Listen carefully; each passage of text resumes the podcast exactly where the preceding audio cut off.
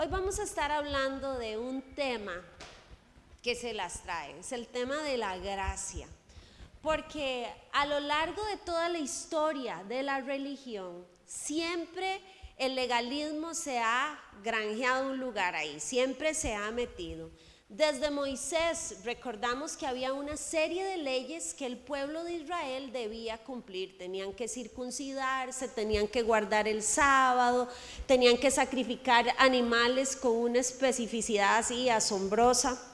Más adelante, en el tiempo de Jesús, los fariseos era la población, por decirlo de alguna manera, que se encargaba de asegurarse el cumplimiento de esta ley. Tenían cualquier cantidad de normas, de directrices que debían cumplir al pie de la letra. Se dicen a los estudiosos que tenían 600 o más de esas directrices y cada día pues le sumaban otras. Cosas tan absurdas como definir cuándo se podía tener relaciones sexuales dependiendo de la ocupación que usted poseía. Eran unos días para los que manejaban camello, otros días para los que pescaban eh, en el mar. Tenían restricciones como de asomarse a un espejo un sábado, porque el sábado era el día del reposo y de pronto usted se veía una cana y se sentía en la tentación de sacársela y eso lo consideraban una, una infracción pues a la ley. Y para cuidar aquello de no desear a la mujer de tu prójimo, muchos de ellos caminaban con la cabeza agachada, así literalmente. Y cuando se golpeaban con alguna pared o con algún lugar y se les hacía una chichota, un moretón, eso lo consideraban como señales distintivas más bien de su santidad, cosas que hoy nos resultan absurdas. Su legalismo les hacía creer que ellos tenían una superioridad moral o espiritual que los llenaba de orgullo. Pero como todos sabemos, en las, fuerzas, en las fuerzas de la carne y mediante la ley es imposible alcanzar la santidad que Dios espera de nosotros. Entonces aparece Cristo. Viene Cristo, se hace uno de nosotros para ofrecernos un nuevo camino, el camino de la gracia. Condena esa hipocresía de los fariseos. ¿Saben cómo les llamó? Dijo que eran sepulcros blanqueados. Piense por un momento en una tumba, ¿verdad? Se ve blanca por fuera y por dentro lo que hay es muerte, corrupción. Y nos invitó a buscar una transformación mucho más profunda. El nuevo pacto de Dios con la humanidad era uno de gracia. Eso fue lo que vino a ofrecernos. Pero entonces, ¿qué hicimos nosotros los cristianos de muchos siglos después? Volvimos a nuestra versión tropicalizada de las leyes. Pareciera que la gracia nos resulta demasiado inexplicable y como que nos da más seguridad cumplir una serie de requisitos y de normas. Algunos que tal vez han sido cristianos por mucho tiempo recordarán todas las directrices que nos daban para ser salvos. No debíamos ir al cine o al estadio, no podíamos tirar confeti en la avenida central, no podíamos escuchar música que no fuera como en mi caso de loores al rey o cantemos al creador, que eran los programas de música cristiana de ese momento. Tampoco debíamos tener amistades impías, nos decían, aunque ni siquiera entendíamos qué significaba la palabra comprar productos de la empresa Procter Gamble porque decían que daban el diezmo a la iglesia satánica. Y si usted era mujer, la cosa se ponía peor. No se podía maquillar, no podía usar pantalones, no podía rasurarse, sacarse las cejas, usar labial rojo, un montón de restricciones. Incluso no se podía utilizar vestido de baño en la playa. ¿Se imagina usted? Las señoras se metían con sus enaguas largas al mar y luchaban para no morir ahogadas con el peso de aquellas enaguas cargadas de arena y de agua. La espiritualidad era una especie de escalera. Cuantas más normas usted cumpliera, parecía que más cerca del cielo estaba porque era más santo. Y no faltaban los fariseos modernos que siempre se han encargado de fiscalizar que se cumplieran esas leyes. Recuerdo una amiga que me contaba que asistía a una iglesia y una señora se paraba en la puerta para revisar cuál mujer se había sacado las cejas y esa no podía entrar. Imagínese usted hasta qué punto llegamos. Abundancia de ley y una escasez horrorosa de gracia. Mauricio y yo teníamos un par de años de asistir a esta iglesia y de pronto el pastor empezó a enseñar de un solo tema. Todas sus prédicas eran monotemáticas. Hablaba del espíritu de Jezabel, propio de las mujeres seductoras, controladoras, sensuales, dominantes, y del espíritu de Acap, típico de hombres dominados con una masculinidad disminuida. La cosa es que un domingo, mientras estamos nosotros ministrando el tiempo de alabanza, eh, Mauricio toca la guitarra, es músico y yo lo acompañaba ahí cantando porque de vez en cuando le hacía al asunto. Y ella aparece en una puerta lateral que hay así por la tarima y me empieza a hacer señas, que vaya, que vaya, me llama, ¿verdad? Y yo, sea, le hago señas de que si no se dio cuenta que estamos aquí ocupados, ¿verdad? Y ella insistía tanto y como yo no accedía a hacer lo que ella quería, entró, me agarró de un brazo y literalmente me hizo arrastrada hasta la puerta de afuera. Yo dije, mínimo aquí lo que pasó fue una tragedia, ¿verdad? Algo tuvo que haber ocurrido para que me saque con esta premura y con esta violencia. ¿Qué pasó? Fue mi pregunta obvia. Y la respuesta que me da es, hoy no vas a ministrar porque el pastor dice que se está moviendo en ti un espíritu de Jezabel.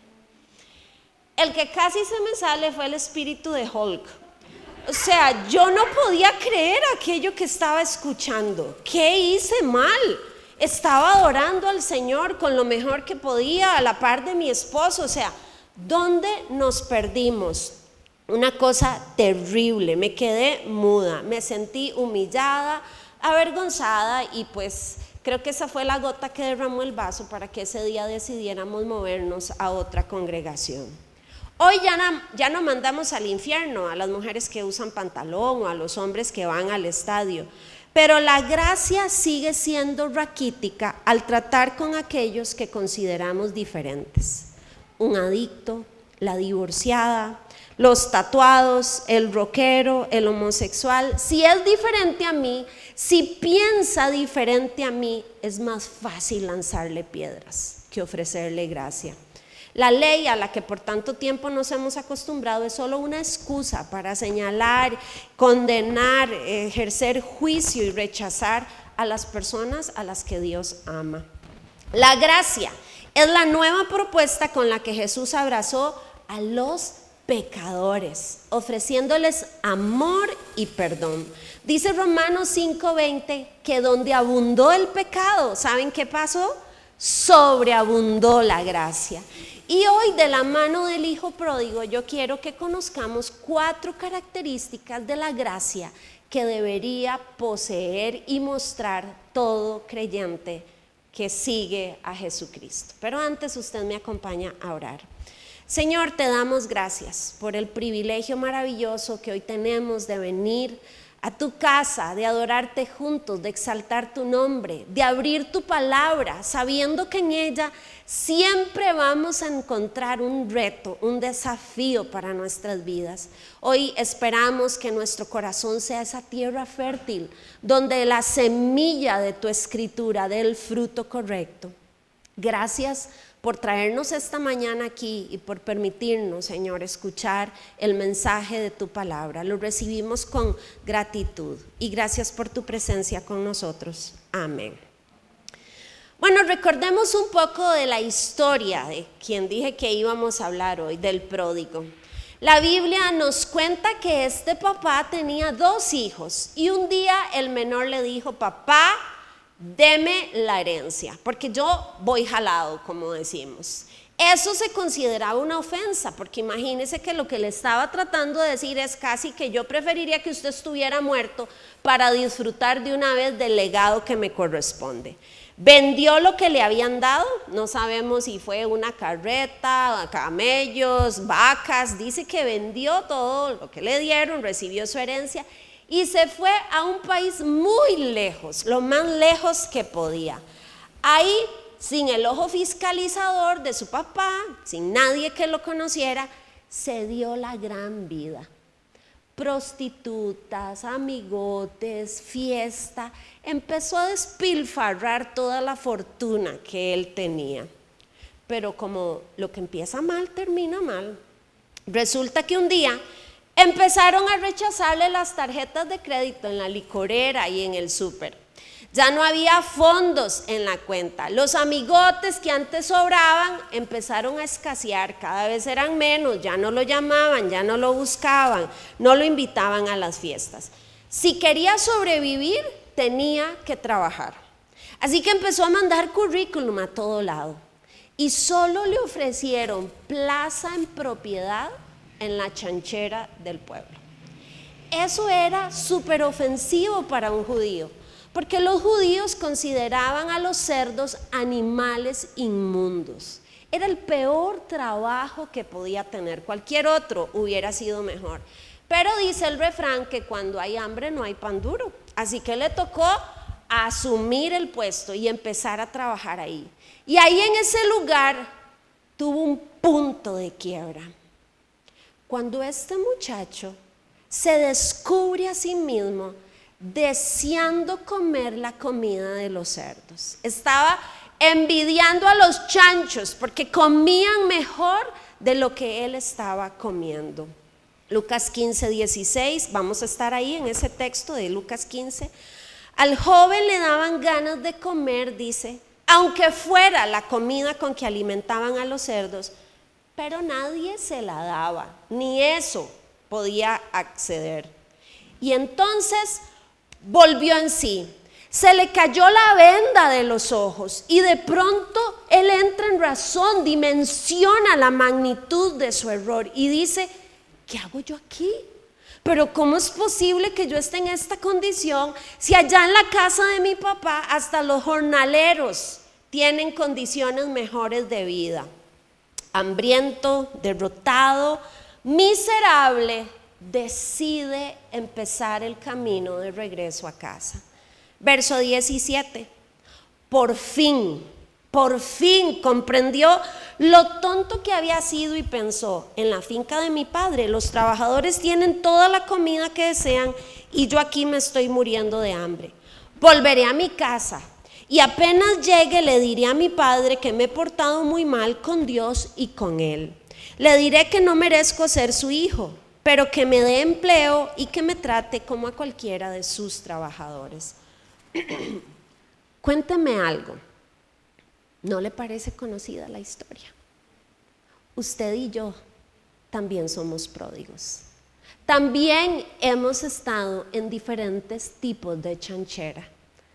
A veces una condición de pecado que nos ha atrapado por mucho tiempo, una adicción, una relación dañina. Hemos derrochado nuestra vida, tiempo, recursos, relaciones. También hemos tocado fondo y hemos tenido que reconocer que necesitamos a Dios. Pero ahora vamos al otro protagonista de esta historia, que es el papá. ¿Qué va a pasar con este papá cuando vea que viene aquel malagradecido hijo a su casa? ¿Cómo va a reaccionar con este muchacho perdido? Si este papá hubiera aplicado justicia, tal vez le habría dicho algo más o menos así hijo, es cierto, te portaste muy mal, nos avergonzaste, ofendiste a la familia, te voy a recibir de nuevo en la finca, tenés derecho a la comida, al techo, pero usted aquí va a trabajar hasta que restituya el último dólar que gastó. Y nosotros hubiéramos dicho, le fue bien, ¿verdad? ¿Qué papá más justo? Por muy legal que actuó, nos parece sorprendente esa reacción. Este ingrato va a aprender la lección, así que aproveche semejante oportunidad que le están abriendo. Si este papá hubiera actuado con misericordia, tal vez el discurso hubiera sido algo así. Bueno, hijo, te amo. Esta siempre será tu casa. Yo te di 10 mil dólares a vos, pero vas a trabajar hasta reponer 5 mil. Te voy a perdonar la mitad de la deuda. Usted quédese aquí, disfrute de todo lo que tenemos y ahí va haciendo abonitos hasta que cancele los 5 mil dólares. Y nosotros hubiéramos dicho, qué papá más bueno, qué noble con ese muchacho. Lo ama tanto que no lo trató con la mano dura que merecía. Demasiado amoroso ese papá, ¿cierto? Pero este papá no lo trató con justicia. Este papá no lo recibió con misericordia. ¿Saben cómo actuó este papá con ese muchacho? Con gracia. Lea conmigo el texto en el verso número 20. Entonces regresó a la casa de su padre. Cuando todavía estaba lejos, su padre corrió. Deténgase un minuto aquí. ¿Sabe que esto era una conducta que un patriarca jamás iba a hacer? Porque correr significaba que ellos tenían que levantarse la túnica para salir corriendo y no tropezarse. Eso iba a dejar descubierto parte de sus pies, de sus piernas, y eso se consideraba algo indecoroso para la cultura judía. Pero a este papá no le importó. Era su hijo el que venía ya en el horizonte. Dice que corrió lleno de amor, lleno de amor, escuche esa frase, y lo recibió con abrazos y besos. El joven empezó a decirle, papá, me he portado muy mal contra Dios y contra ti, ya no merezco ser tu hijo. Pero antes de que el muchacho terminara de hablar, ni siquiera lo dejó terminar su discurso. ¿Saben por qué? Porque nada de lo que él dijera iba a cambiar el amor y la actitud y la reacción que ya ese papá sabía que iba a tener para con él. El padre llamó a los sirvientes y le dijo, vamos, hagamos, traigan la mejor ropa, vístanlo, pónganle anillos, sandalias, maten al ternero más gordo y hagamos una gran fiesta, porque mi hijo ha regresado. Es como si estuviera muerto y ha vuelto a vivir. Se había perdido y lo hemos encontrado. Y comenzó la fiesta. Leemos esto y hacemos cara de, es que no entiendo. Pero ¿por qué alguien va a reaccionar así con un muchacho que se comportó de manera tan irracional, tan ingrata? Esto no tiene ninguna lógica. Es una locura. ¿Qué hubiera hecho usted? Como papá o como mamá. Póngase en el lugar de este señor. Yo le voy a contar lo que yo hubiera hecho. Tal vez le doy la regañada del siglo. Fijo, un discurso del tipo, se lo dije, jupón, pero es que usted nunca entiende. Yo le dije que le iba a ir mal, que ese no era el camino correcto, que se exponía a A, B y C. Y esos discursos que damos los padres, que usted seguramente ya los conoce o ya los ha dado. Tal vez le hubiera aplicado la ley del hielo. Mire, entre. Vaya, vaya, coma, bañese, quítese esa diondez, pero no me hables, que no lo soporto. O sea, deje que se me pase este chichón a ver si en algún momento puedo sentarme a hablar con usted. ¿Cierto? Algunos tal vez hubiéramos hecho eso. Tal vez incluso le hubiera dado un portazo en las narices. Ahora sí, me venís a buscar. Ahora sí soy tu opción. Después de que malgastaste todo, que hiciste lo que te dio la gana y que no me obedeciste, no, Señor, olvídese que usted tiene aquí casa y olvídese que nosotros somos su familia. Hasta esa pudo haber sido la reacción. Pero en lugar de regaños, de reclamos, de cobros. Este padre le organiza una fiesta, le da besos, le da una bienvenida, le pone ropa limpia, le da joyas. ¿Cómo es posible? Esto no tiene ningún sentido. Se llama gracia, gente. Gracia. Eso es lo que Dios ha hecho con nosotros. Nos da lo que no merecemos. Hay cuatro aspectos que la gracia nos ofrece. El primero de ellos es salvación. Aquel pródigo había llegado a su punto más bajo y cuando se puso a pensar cuáles eran sus opciones, a dónde podía acudir, a quién, a qué lugar, recordó una sola cosa, la casa del Padre.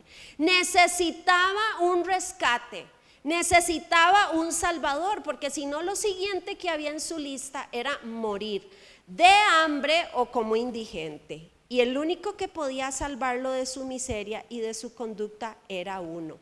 Pero él mismo se había encargado de cerrar esa puerta. ¿Será capaz ese papá de hacer algo más por él después de que lo había tratado de manera tan deshonrosa? Veamos lo que es capaz de hacer un padre por salvar a alguno de sus hijos. Vean el siguiente video. Eso mismo nos ofrece Dios en su gracia. Rescate oportuno. Dice Hebreos 4:16, acerquémonos con confianza, sin miedo, sin dudas, al trono de la gracia. ¿Para qué? para alcanzar misericordia y hallar gracia para el oportuno socorro. Ese que llega en el momento exacto, ni un minuto antes ni un minuto después.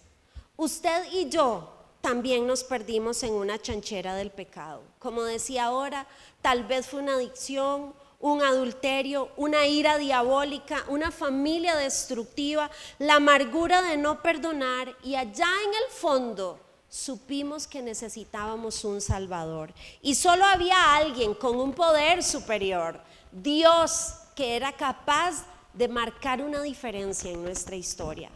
Y entonces aparece Cristo. Y se hizo hombre para comprender nuestras luchas. Y siendo santo murió por nuestros pecados. Y aquel milagro de la cruz ha cambiado la historia mía y de todos los que creemos en ese sacrificio maravilloso y en su salvación. Nuestro primer encuentro con la gracia, eso es lo que nos regala, salvación. No hicimos nada para merecerla. Simplemente su amor es más grande que nuestro pecado. Nos salvó porque Él podía hacerlo y eligió hacerlo. Este diciembre pasado me encontraba en el Lincoln Plaza con mi hija haciendo unas compras de Navidad. Estábamos en una tienda muy llena y de pronto entraron unos muchachos vestidos con una camiseta que los identificaba con un banco, con música, haciendo escándalo y todo el mundo tuvo que ver con el asunto, qué es lo que está pasando acá. Bueno, ellos se dirigieron hacia la caja y la persona, la señora que estaba ya lista a pagar, le dijeron, deme cuánto es su deuda, nosotros la vamos a pagar por usted. Y además le dijeron, vamos a poner una canción y en el tiempo que dure esa canción, todo lo que usted quiera coger de la tienda, nosotros lo vamos a cancelar por usted. Esa doña fue la envidia de todas las que estábamos ahí, ¿verdad? Al resto solo nos dieron un llaverito así con el logo del banco. ¿Cómo es posible? ¿Qué hizo ella? Nada. Nada. No hizo ningún mérito, simplemente estaba en el lugar correcto, en el momento correcto. Le regalaron aquello. Así funciona la gracia. No hacemos nada, Dios nos la otorga, nos la regala. Solo necesitamos creer en Él. Dice Efesios 2.8, porque por gracia ustedes han sido salvados mediante la fe. Esto no procede de ustedes, no fue que hicimos algo, sino que es el regalo de Dios. La ley dice que somos culpables, pero la gracia nos declara inocentes. Romanos 5:16, pero gracias al regalo de Dios, ahora Él declara inocentes a los pecadores aunque no lo merezcan. ¿No le parece maravilloso? Éramos culpables y ahora somos declarados inocentes. El pródigo supo a dónde acudir, sabía quién era su única esperanza y su oportuno socorro. Usted también puede acudir a la casa del Padre por la salvación y por el oportuno socorro que está necesitando ahí en la chachera donde sea que se encuentre. En segundo lugar, la gracia nos ofrece pertenencia. Pertenecer es una necesidad humana. Es importante sentirnos parte de un grupo, de una familia. Díganme si no se siente lindo cuando alguien está hablando de Costa Rica y usted muy orgulloso puede decir, mm, yo soy costarricense. O cuando gana su equipo de fútbol y ¿qué hace usted? Se pone la camiseta, la gorra, todos los distintivos. Miren, yo pertenezco al glorioso equipo morado o la liga o yo qué sé cuáles, ¿verdad? Los adolescentes buscan pertenencia vistiéndose iguales, escuchando la música, teniendo el mismo lenguaje.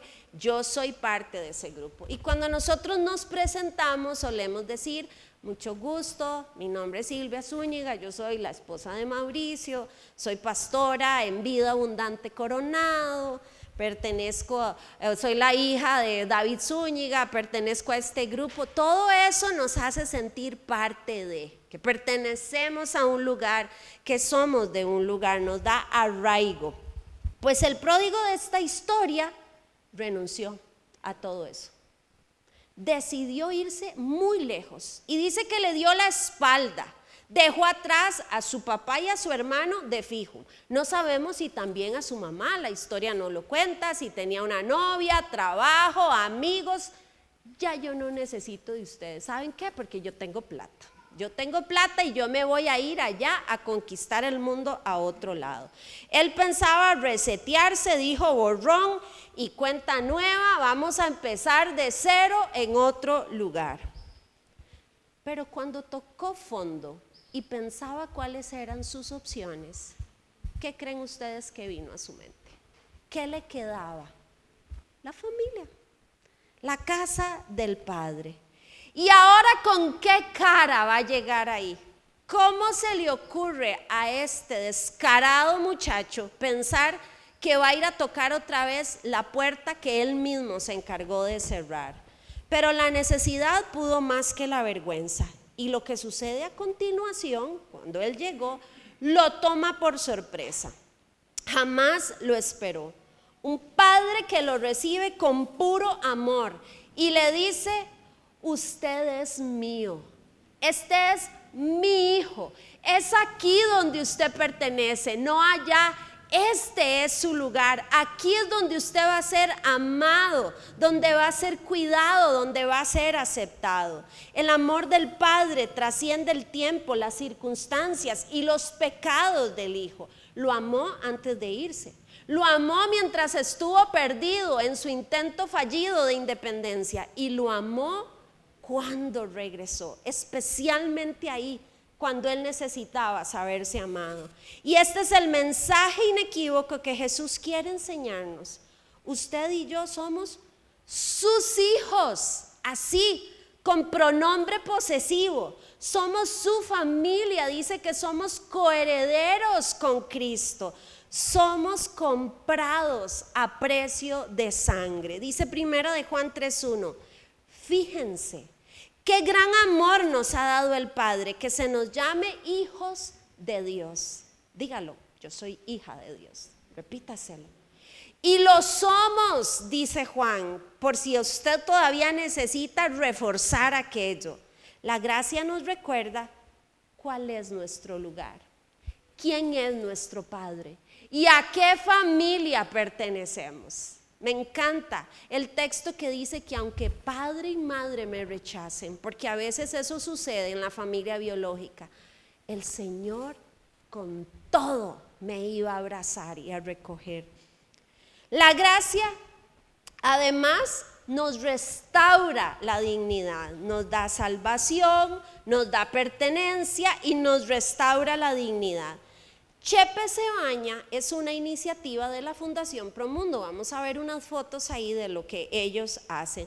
Trabajan con habitantes de la calle y le dan acceso a estas personas a cosas tan básicas como ropa limpia, poderse rasurar, lavarse, bañarse, em, tener acceso a dentista, comer un plato de comida caliente, fresca. Su misión, dicen ellos, es atender a los hombres y mujeres de la calle dignamente. Les ofrecen a los adictos e indigentes la posibilidad de no sentirse un desecho de la sociedad rechazados y marginados, sino seres humanos dignos. Volvamos al pródigo. ¿Dónde cree que le quedó la dignidad a este muchacho? Póngase un momento en sus zapatos. Viene de regreso a casa. Dice que era un camino largo. Era un trayecto seguro de muchos días. Y él viene humillado, derrotado. ¿Cómo creen que se siente? Está avergonzado. Tiene miedo. Se siente culpable. Está pensando, qué vergüenza. Todos en mi barrio se van a burlar de mí. Todos me van a señalar. Voy a hacer el hazme reír del barrio. Qué vergüenza lo que me sucedió.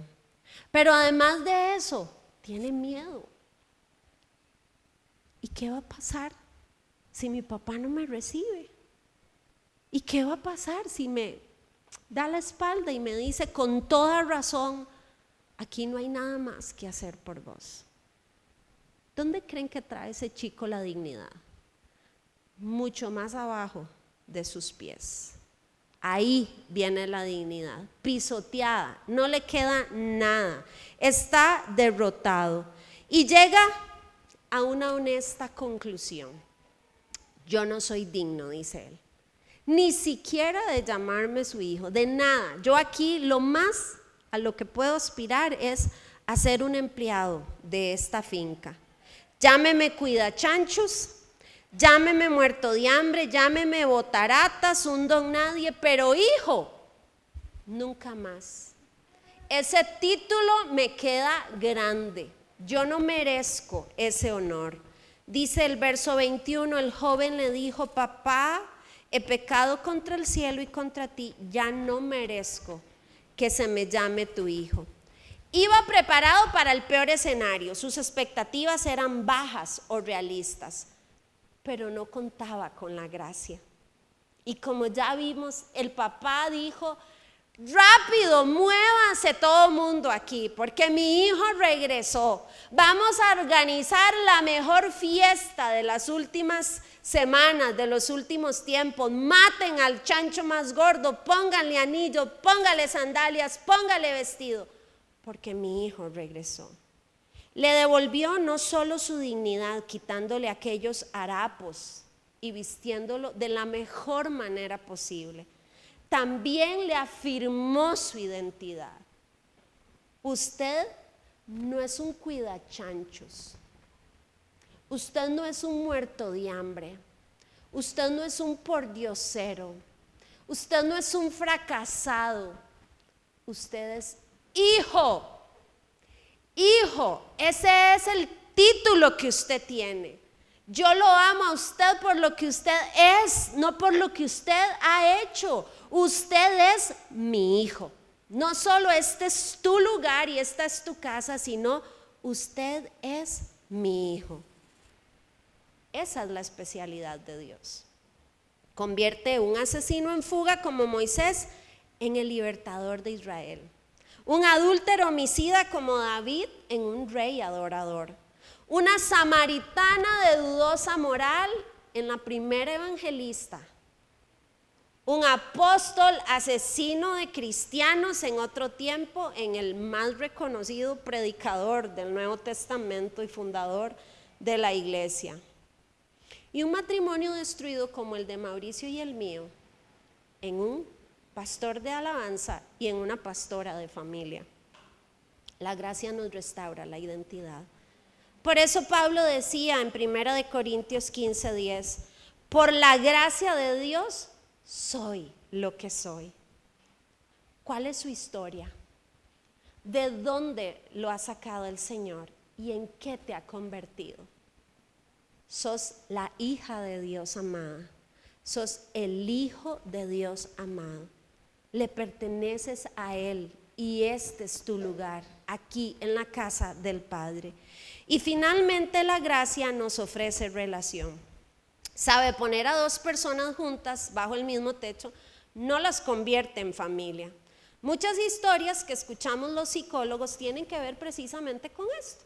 Matrimonios que llevan años de casados pueden dormir en la misma cama y están a kilómetros de distancia uno del otro. Hermanos que tienen años de no dirigirse la palabra.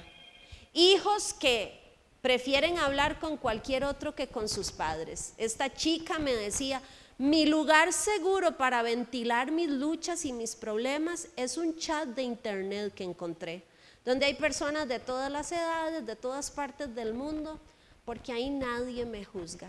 Prefería eso que hablar con su papá o con su mamá. La gracia nos ofrece relación. Las relaciones cercanas, afectivas, se tienen que construir. Pero resulta que en esta historia no es un hijo el que está perdido, son dos. Uno se fue lejos, malgastó su herencia con prostitutas y ahora vive en una chanchera. Su pecado y perdición son evidentes. El otro vive con el Padre, trabaja para Él, obedece sus reglas, pero no tiene al Padre en su vida. Su corazón está también muy lejos. Este hijo mayor también es un pródigo, está perdido y no lo sabe. El mal hijo estaba perdido en su maldad, pero el hijo bueno está perdido en su aparente bondad. Él es muy bueno, hace todo lo que se espera de él, cumple las expectativas, pero él no quiere una relación con el Padre, él quiere las cosas del Padre. Dice Lucas 15, 29, él muchacho, el hijo mayor, muy enojado, le dijo, he trabajado para ti desde hace muchos años y nunca te he desobedecido, pero a mí jamás me has dado siquiera un cabrito para que haga una fiesta con mis amigos. Este hijo representa a muchos de nosotros, que tal vez nunca nos hemos ido lejos, crecimos en la iglesia, nuestra trayectoria religiosa es impecable, no sabemos todos los, coritos y todos los versos de la Biblia y todas las clases las hemos recibido, hasta servimos en algún ministerio. Saturados de religión y carentes de una relación genuina, honesta con nuestro Padre Dios. Parecemos, pero no somos. Podríamos pertenecer a una iglesia, pero seguimos perdidos. Podríamos tener la Biblia en la mente y no tener a Cristo en el corazón. Afortunadamente aquí también la gracia vuelve a entrar en acción. Y el papá, ¿saben qué hace? Sale a buscar a ese hijo, como el pastor busca la oveja que se pierde. Dice el verso 28, indignado, el hermano mayor se negó a entrar a la fiesta, así que su padre salió a su explicarle que lo hiciera. Otra respuesta ilógica de la gracia. Al menor lo recibe con besos y abrazos, pese a su afrenta. Y a este lo busca, le suplica que entre a la fiesta y le da una amorosa explicación a pesar de su rebeldía y de su irrespeto. Dice el verso 31 que el padre le dice, pero hijo, Tú siempre estás conmigo y todo lo que tengo es tuyo. A él también lo rescata de este legalismo, de su idea de yo soy mejor que mi hermano porque cumplo todas las normas, entonces merezco más. También le recuerda su pertenencia. Sos mío también, todo lo que tengo es tuyo. Y le ofrece una relación. No quiero que te quedes con mis cosas, quiero que te quedes conmigo. Dios anhela esa relación con sus hijos. Independientemente de si nuestros actos se parecen más a los del hijo menor o a los del hijo mayor.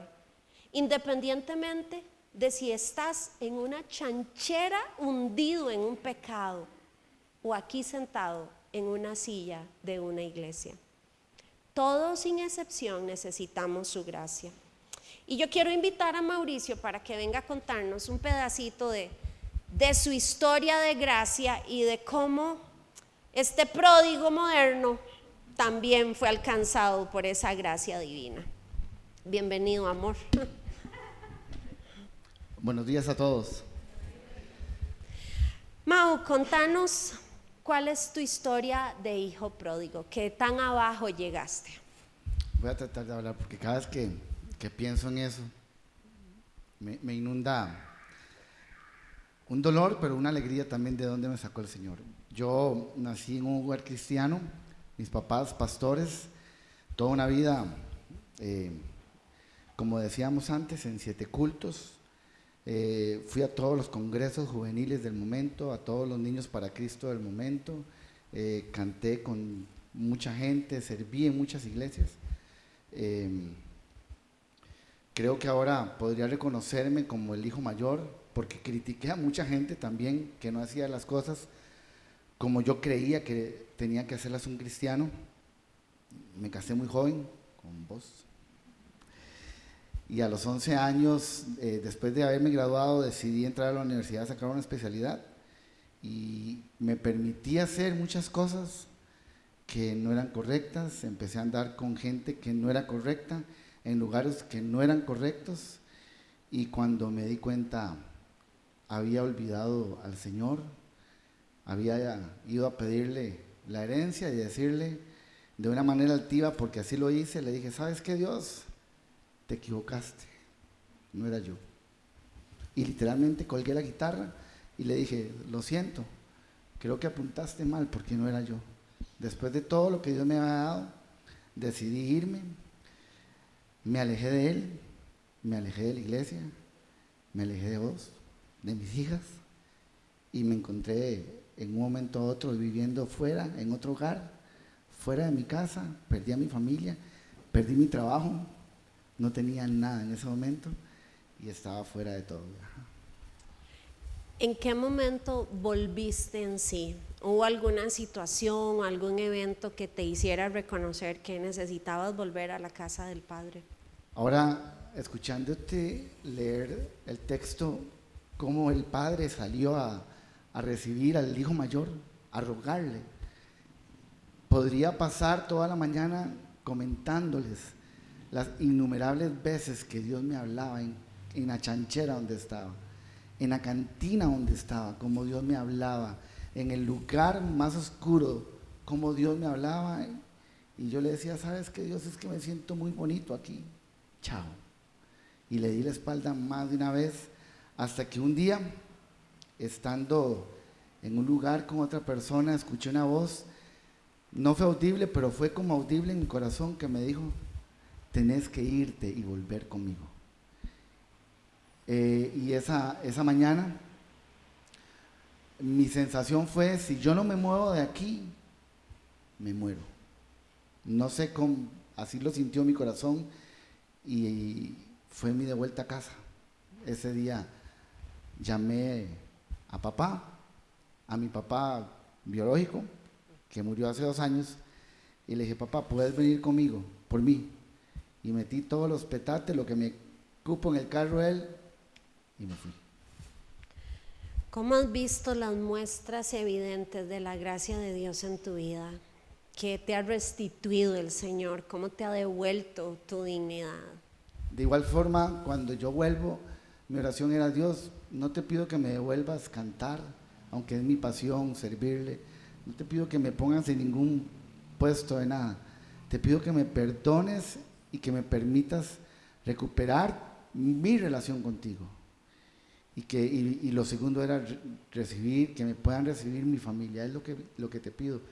Y Dios, como es de especial, eh, incomprensible, me devolvió su amor, me abrazó con, con cuerdas de amor, como dice en su palabra, me perdonó, me devolvió el amor tuyo, el, el amor de mis hijas, eh, el amor de mis pastores, me abrazaron y ahora estoy sirviendo contigo en, en iglesia. ¿Qué le dirías a una persona que dice que ya no hay oportunidad para él o para ella, que siente que, que ya llegó demasiado bajo y no hay otro capítulo para escribir?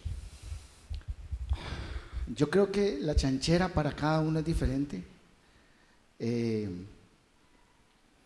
si medimos la chanchera de acuerdo a nuestros pensamientos, probablemente seamos demasiado livianos. tenés que medir lo que estás haciendo por lo que la Biblia dice. Y si la Biblia dice que estás mal, estás en una chanchera. El otro consejo que podría decir es que no te acostumbres a estar en la chanchera, porque se puede uno acostumbrar a comer de eso y sentirse bien y relajado. Y lo otro es que, que busque ayuda, que camine hacia lo correcto, no pensando en que Dios va a restituir todo lo que perdiste, primeramente pensando en restituir la relación con el Señor y que Dios todavía está con los brazos abiertos a escucharte. Mm, así, Dios no, Dios no lo asusta su pecado, a Dios no lo asusta lo que usted hace. Este, yo hice cosas terribles, todo lo que pensé que no iba a hacer, todo lo que algún día me desboqué a decir que no iba a hacer, todo lo hice. Y Dios aún así me abrazó y puede abrazarte a ti, estando aquí, como dice Silvia, siendo el segundo hijo, el mayor, o siendo el primero?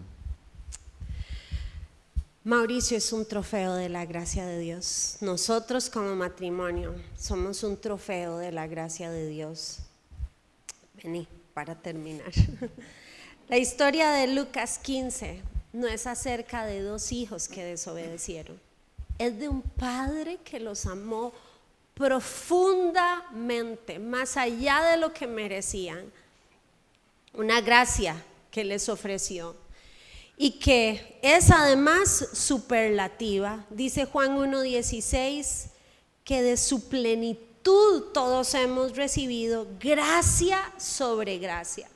No se puede explicar, no hay una forma de ganarla, solo podemos recibirla y dejar que impacte nuestras vidas y también compartirla con las personas. No es solo la gracia que Dios nos ha dado a nosotros, es también la gracia que tenemos que extender a otras personas.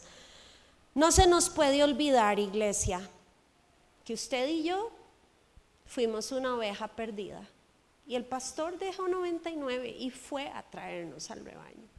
Que usted y yo también somos una moneda perdida, que fue buscada de manera incesante hasta que fue hallada.